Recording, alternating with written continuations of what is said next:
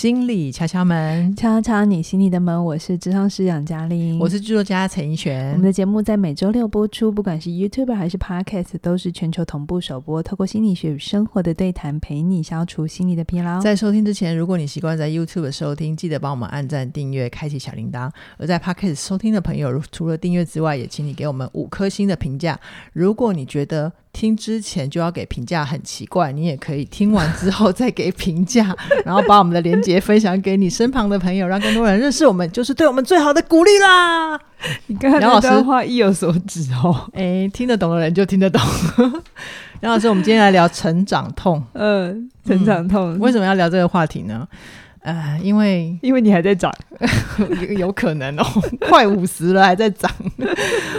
我最近我们家族有几位晚辈，他们分别面临青春期，或者是想结婚的时候，要怎么瞧长辈的条件的议题哈、嗯嗯。然后我是从侧面看见他们承受了一些长辈的压力跟。自己嗯，不知道怎么去跟自己内心达成协调的那个状态，然后我脑子里面就跳出了“成长痛”这三个字。其实这三个字我本来想留在二五二一讨论的，诶，所以被我抢题目了是吗？没关系，我们二五二一可以谈别的，我们谈别的主题嘛。好，好。那从我的角度来看啦，我自己觉得，呃呃，成长痛。我的感受是，很多时候它其实都是一种打破我的全能自恋的感觉。是是，好哦，好专业哦！你要不要讲一下什么叫全能自恋？对，什么叫做全能自恋呢？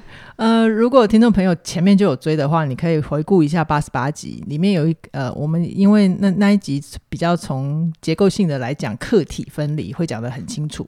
但是我这边简单回顾一下，全能自恋就是为什么我们会有全能自恋，是因为我们从妈妈的肚子里面来到这个世界。于是我们就会以为自己就是妈妈，而妈妈就是全世界。嗯，然后再加上妈妈她是主要照顾者，她会满足我们所有的需要。所以从我的主主观视角来看，只要我心里面，只要我觉得饿了，我就会哭嘛，就会有人来喂我。但其实那个是靠腰。然后我觉得，如果屁屁不舒服了，湿湿的，我只要也是哭，然后又有人会来帮我换尿布。那如果我觉得无聊了，会鲁小哭，就会有人来陪我玩，所以我就会自嗨的以为，哇，我是一个无所不能的。心想事成的小朋友，就有一种接近全能天神的感觉，这就是最简单讲的全能自恋啊。可是呢，随着慢慢的长大，家人不可能永永远把我当小 baby 嘛。嗯嗯嗯，就是家人会说，比如说以前阿妈会喂饭，就说啊，你可以开始自己吃了，你要开始自己上学了，你长大啦，甚至于后面弟弟妹妹出生了，就会要我懂事。嗯，所以有时候有一些需求不满足的时候，我要自己想办法。嗯，这个时候。我的全能自恋就被挑战了，嗯，这他就是我第一次生平感觉到的一种成长痛，很好哎、欸，嗯，其实是好的成长哎、欸，真的、啊，但我当年是痛的，好，所以我就想请问杨老师，如果没有经历打破全能自恋的人，他大概会长怎样？好，刚刚怡璇讲了一个非常专业的东西，叫客体关系分离嘛，对不对？对，那客体关系它其实不是一瞬间的事，它是嗯。一辈子的事，只是可能在小的时候，这个客体关系的依附，然后分离，然后独立自主会更重要的一个历程。嗯。但其实它是我们一整生都在经验的事情。嗯。好，那如果没有打破全能自恋的话，会怎样？吼，嗯，其实如果你现在是当父母亲的，而且你现在有小孩的话，嗯哼。嗯，新一代的做法，新一代的新一代有没有什么年份之分？还是 二十一世纪以后？就是新的教养专家都会跟你讲，小孩两三岁之后啊，你一定要让他自己去动手做，你不要帮他做。嗯、比如说，小孩要学吃饭，因为其实小孩他会有一个探索世界的欲望，他会想自己来。嗯、可是因为他东西还没，就小肌肉没有长好嘛，嗯、所以你一定看过小朋友吃饭很可怕嘛？对，就是会一个骨细给，然后、就是、所以他们前面兜钱要。放一个像，但是现在，但是现在才有这种给息，你知道吗？可以 hold 住的。我看我的侄子跟就是轩婷的小孩有没有，就是成、嗯、就是当了他们当爸妈之后，嗯、哦，就是什么都有。然后我心里想，我们小时候不就是一个，顶多是那个口水布而已嘛，嗯，就围兜兜夹这样子。所以现在的东西才很多。好好，好，重点是你要让这个小朋友，即便他自己去动手做是慢的，在你的世界里。慢的，然后做不好，可是你还是要让他去体验，因为在他这个过程里，因为他就不是你，他也就真的没有能力的过程，他会挫折，嗯，对不对？嗯、但因为他挫折，他还是会想试。你一定看过那种小朋友，就是他吃不，吃他没有办法好好吃东西，可他他就是想要自己吃，自己挖，对他弄得到处都是，他挖起来喷到脸，因为再继续挖，对对对，因为只有你才会 care 干不干净，在他世界里没有干不干净这件事啊，他只想吃到饭。嗯，或者是有一些小孩，他会很想要自己爬去拿一个东西，嗯、然后在他的身高之外，然后你就会看他这样颠屁颠屁的，然后 就是没有走好，然后可能又会摔跤，然后就会难，嗯、你就会想说，哎，那我帮你，嗯、因为我们就顺手，对不对？千万不要做这件事，嗯、就是你要适度的让他自己去完成，他就会惊艳到一个东西是。对，我是不完美，就是你刚才讲那个成长痛，嗯，我小肌肉没有长好，我大肌肉没有长好，嗯，那我要很努力才能做好，可是没关系，我花十次，可是我克服，我最后做到了，那我就会有那个成就感，跟喜欢我自己，嗯、会有一种，诶，我也做得到，所以他的整个过程就会是挫折，然后，然后你会先有一个成长痛，或者是觉得自己不好，但没关系，我努力。然后我会有一个小成功，嗯、然后我又对自己的概念是好的.然后就会有下一次的挫折，哦、然后对自己有一些不舒服，你就会看到小孩哭嘛。哦、有些时候他弄不到的时候，你就会他就会骂骂号嘛，然后你就问他说：“那我帮你好不好？”他会说：“不要。”对，可是这是好的嗯，这是一个好的循环，这是一个好的循环。就是他不要的时候，你就是鼓励他，可能在旁边说：“哦，好，那不然爸爸陪你好不好？我看着你。”其实光是这样就很疗愈，而且是一一百分了，而且是很多的支持，对不对？小孩会感觉到支持。对，你看见着他，你见证他的成长。我们前面谈的，对，见证他，不要是不要当他他的英雄哈。所以最不好的方法就是那种从小帮他弄到好。哦，你一定有看过有一些阿公阿妈，就是啊，我帮你可以啦，啊，我我我喂你吃饭，然后因为他不想让小孩弄得乱七八糟，所以就全部都一口一口喂，然后也不让孩子自己吃，也就是俗称的把他侍奉的像个小祖宗一样嘛。对，然后小孩其实你任何一个正常小孩，嗯，在他时间到的时候，他都会想要自己试。我没有看过哪个小孩不想自己试，我只有看过大人不让他试。OK。对吧？对，就小孩就是想要自己穿鞋，然后他就穿的歪勾起床嘛，嗯、对不对？然后大人就会说你这样很丑，就会开始批评。嗯、那或者是小孩他想要自己选衣服，像哎、欸欸，我如果没有学心理学，然后我生了小孩的话，我可能会这样子，因为对我来讲，你弄得乱七八糟，要收的人是我，对，我就会想要帮他做。你，你要现在付出代价，还是你二三十年后你付出代价？哦，我现在知道了。嗯，因为其实如果你现在帮他弄完之后，你真的不要恨他。二三十年之后，他在家里当啃老族，这有关系啊？有关系？什么关系？成长痛是一定要痛过去的。OK，好。最近心理学有个说法，嗯嗯，那我说这个说法，可是同时我也没有排除。现代的啃老或是呃宅在家的人变多，嗯，我这边不是说宅在家不好，是那种他已经没有办法出去外面应付这个世界，找工作也不上学，他不上班不上学，那都待在家的那种啃老。OK，确实在二十一世纪越来越多。那他有社会的问题，嗯，还有经济的问题，对，还有整个大环境的问题。可是如果我们拉回来到个人的状态的话，心理学有一个说法是，嗯。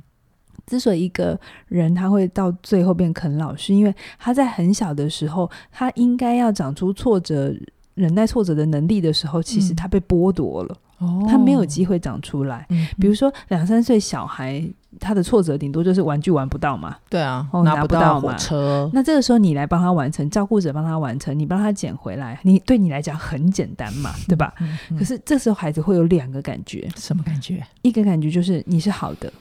我必须，我必须需要你。嗯，但第二个感觉是，我是坏的，我是没有能力的。嗯，我永远都跟你没办法跟你一样。哦，意思是大人的这个小小的动作，以为在帮小孩，但是我们不知不觉行错了他的自我概念会变这样。就是对他只能对你崇拜，然后他对自己失望。OK，而不是我前面讲那个循环，是他挫折，他对自己失望，可是他努力，嗯、然后他就会有个小成就，对不对？对。然后小成就克服了之后，他就觉得自己喜欢自己，一直到下一次的挫折。对。所以他的挫折忍耐就会整个慢慢越来慢慢的，对，从吃饭啊、穿鞋鞋啊，然后开始越来越难的问题。交朋友啊，跟朋友打架。对，所以你看，难教养最难的地方就是你在。成长的过程，你要给他空间，你要保护他，对不对？嗯、可是你又要给他一定的程度去探索。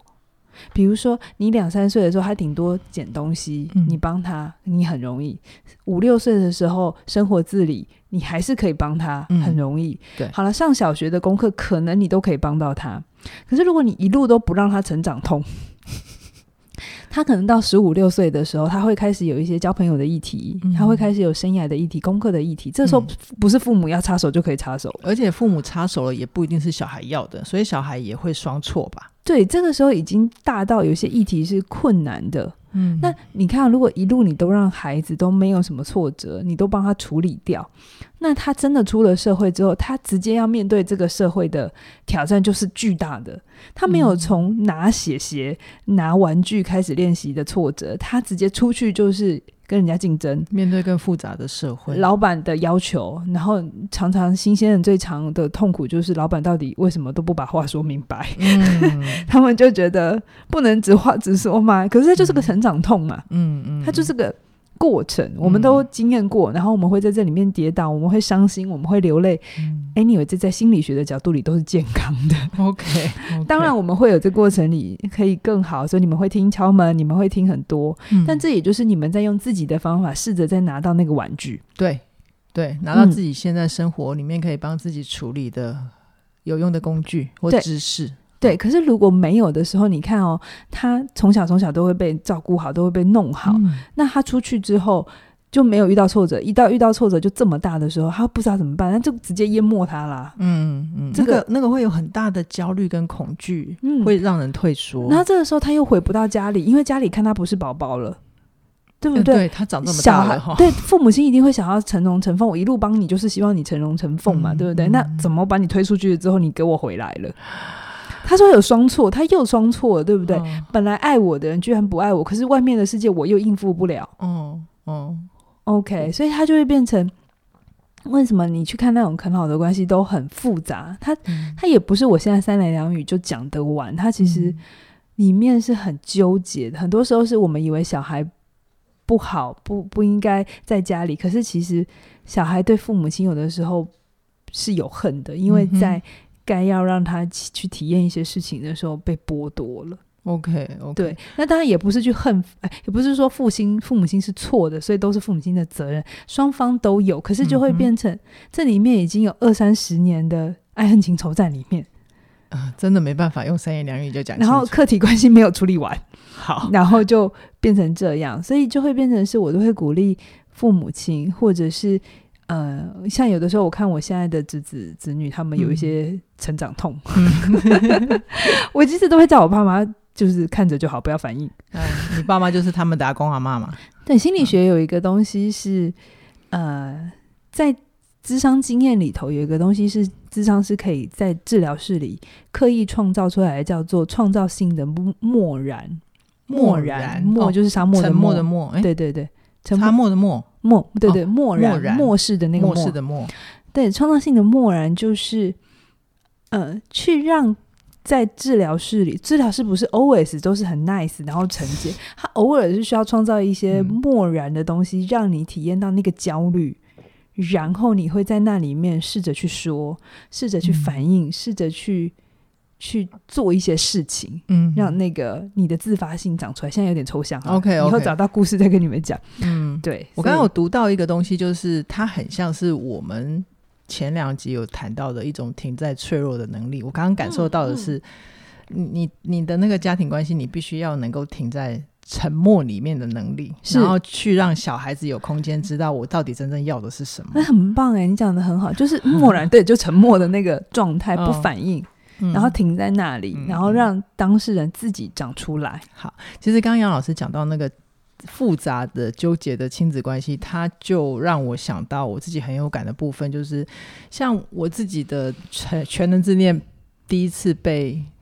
严重的打破的时候，可能是我弟弟刚出生的时候。嗯、通常是对，就是我我那时候会有点有点挫折的是，大人在弟弟出生之前一直在告诉我说：“你将来有个弟弟出来啊，他就会陪你玩啊，这件事情是很好啊。” 可是其实弟弟出来，所有的大人都在忙他，我觉得没有很好。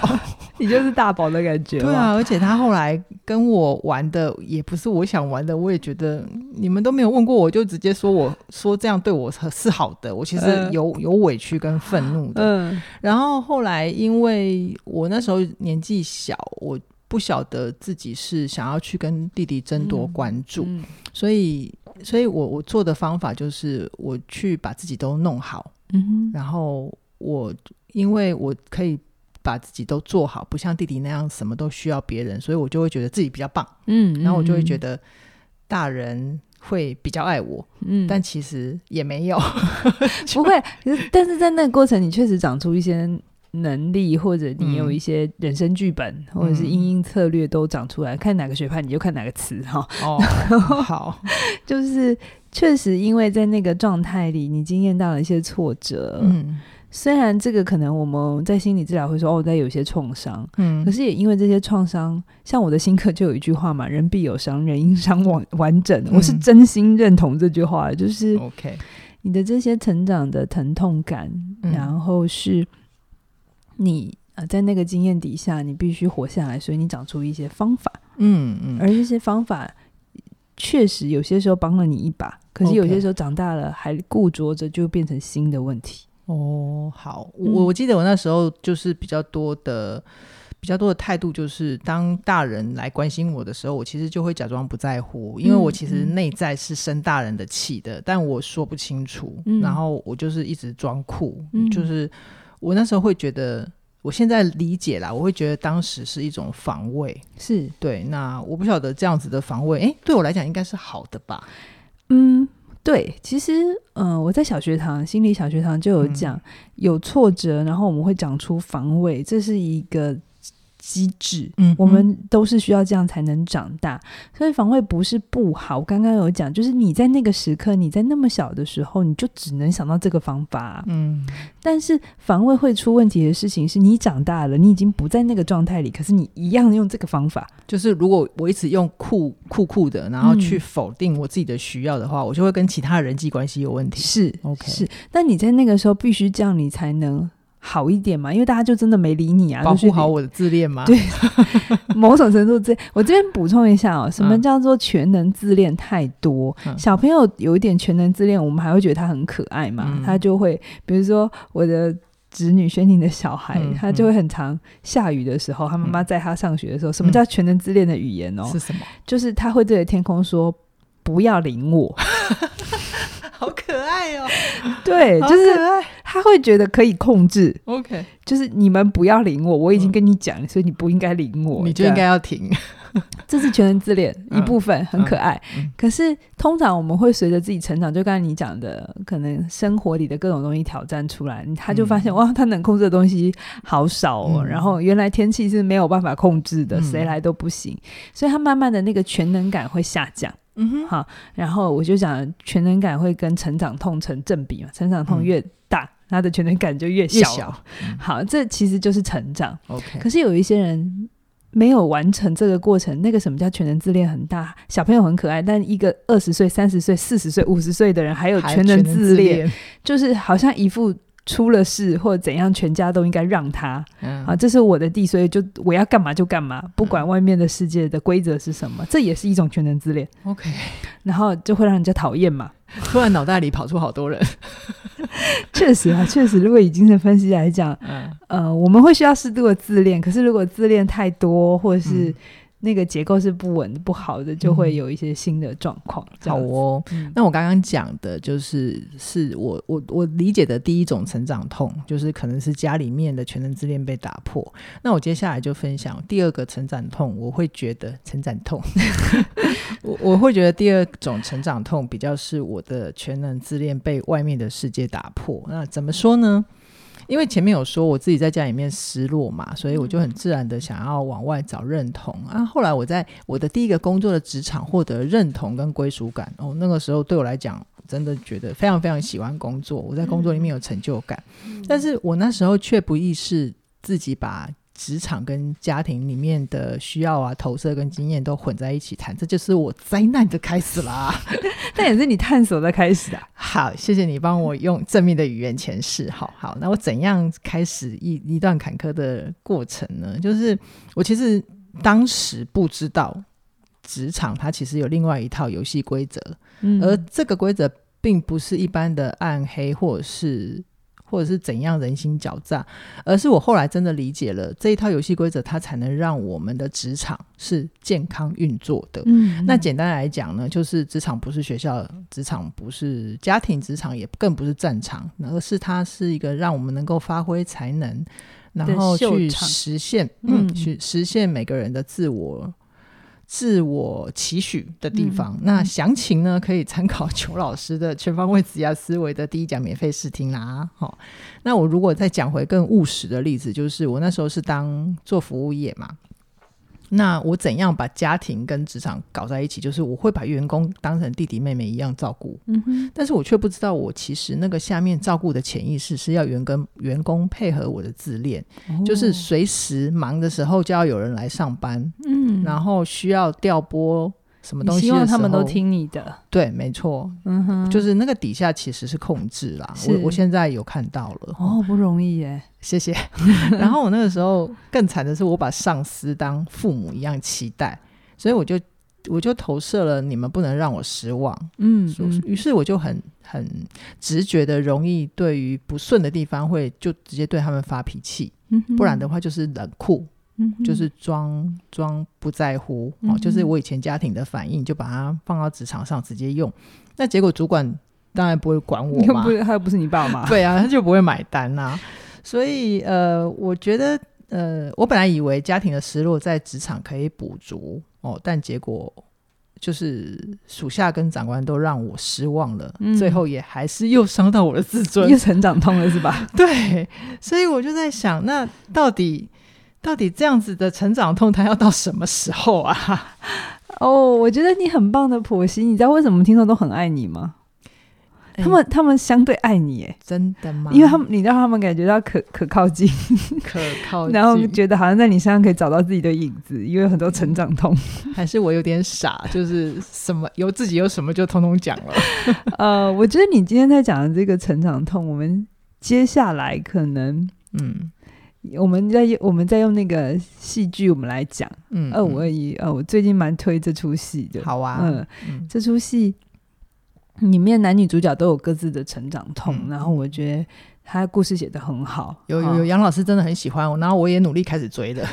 我们接下来要录二五二一，我先爆爆爆一点料好了，今、嗯、天这个二五二一的男主角他就是。他本来富二代嘛，对不对？十八岁、二十岁以前家里都很有钱嘛，开超跑。呃，对。他后来因为那个韩国的那个金融危机啊，一九九八还九九，嗯，然后他家就破产嘛，嗯，然后后来他就大学给中辍，然后被退学。哎、嗯，没有，他自己选择就是先休学，因为他没钱。那个韩国的金融危机是二零零八吧？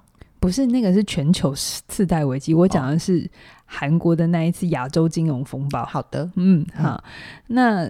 因为就是你在那里面，你会看到这个成长痛很痛，在这个男主角身上，因为他从别人都觉得天之骄子嘛，然后变成被奚落啊，你家没破产了，哎、嗯，有些是关心，但那个关心让他还是痛啊。嗯，然后他时不时就刺他一下，说啊，你高中毕业都可以考上记者。对对对，他在职场上面也因为一些家庭的问题，嗯、不是他自愿的，可是他真的必须接受。嗯。嗯。我觉得，嗯，他的成长很痛，当然编剧让他很正面啦。哦、嗯，那女主角也有她的成长痛。嗯，我觉得我们很喜欢看青春戏、青春热血，就是喜欢看那个成长痛被克服的过程。哦，就是看小朋友拿到球的感觉。OK，OK，那原型就是两岁小孩，你看到他摇摇摆摆，最后拿到球，你就会有一种，哦，我帮他开心，有没有？嗯、拍手。那他演成十八九岁就是梦想，然后你去。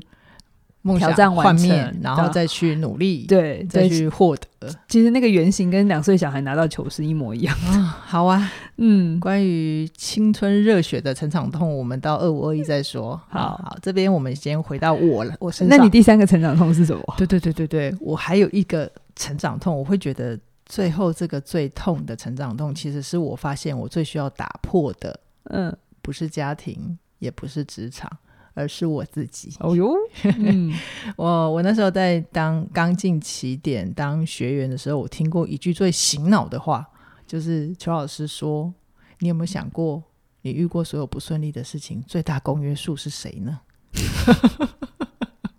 你会觉得他讲话很很犀利？他很犀利啊，但他。其实讲话讲，他当时讲的很温柔。我记得是在我跟他的个人教练的时间，哦，真的啊，嗯，你有痛吗？痛啊，很痛啊，成长痛。但就醒脑就知道要停下来，嗯，嗯，还是先，因为我我们人能控制的终究只有自己嘛，嗯嗯，哦，就是就是先把他的这句话收下来，嗯哦，好。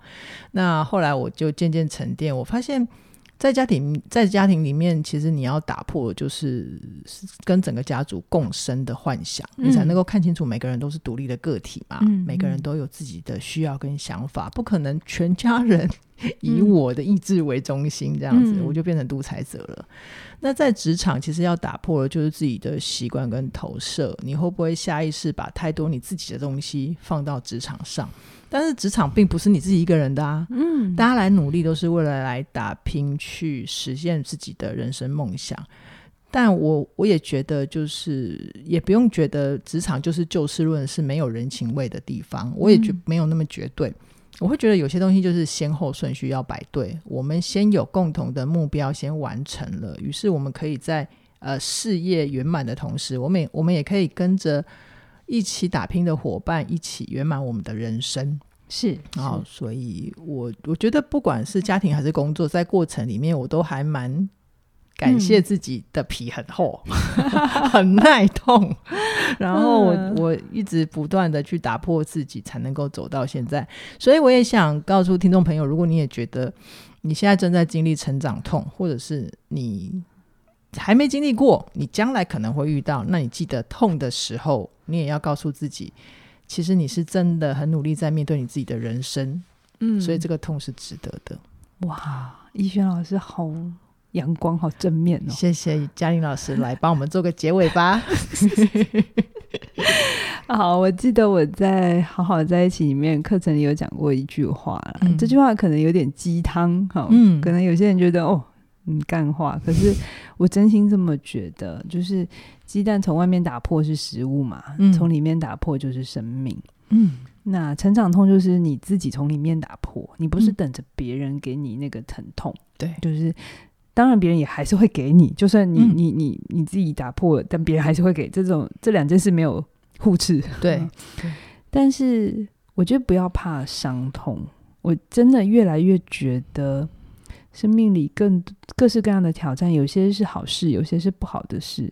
有些像我今天开麦之前，其实如果大家有听我的声音，我其实今天声音没有很好。嗯嗯嗯，因为我有一件对我来讲很大的事情，嗯、对，那他给我很大的情绪的撞击。嗯，那我承认我我听到的那个当下是很痛的。嗯，但我也懂，有伤就有缝。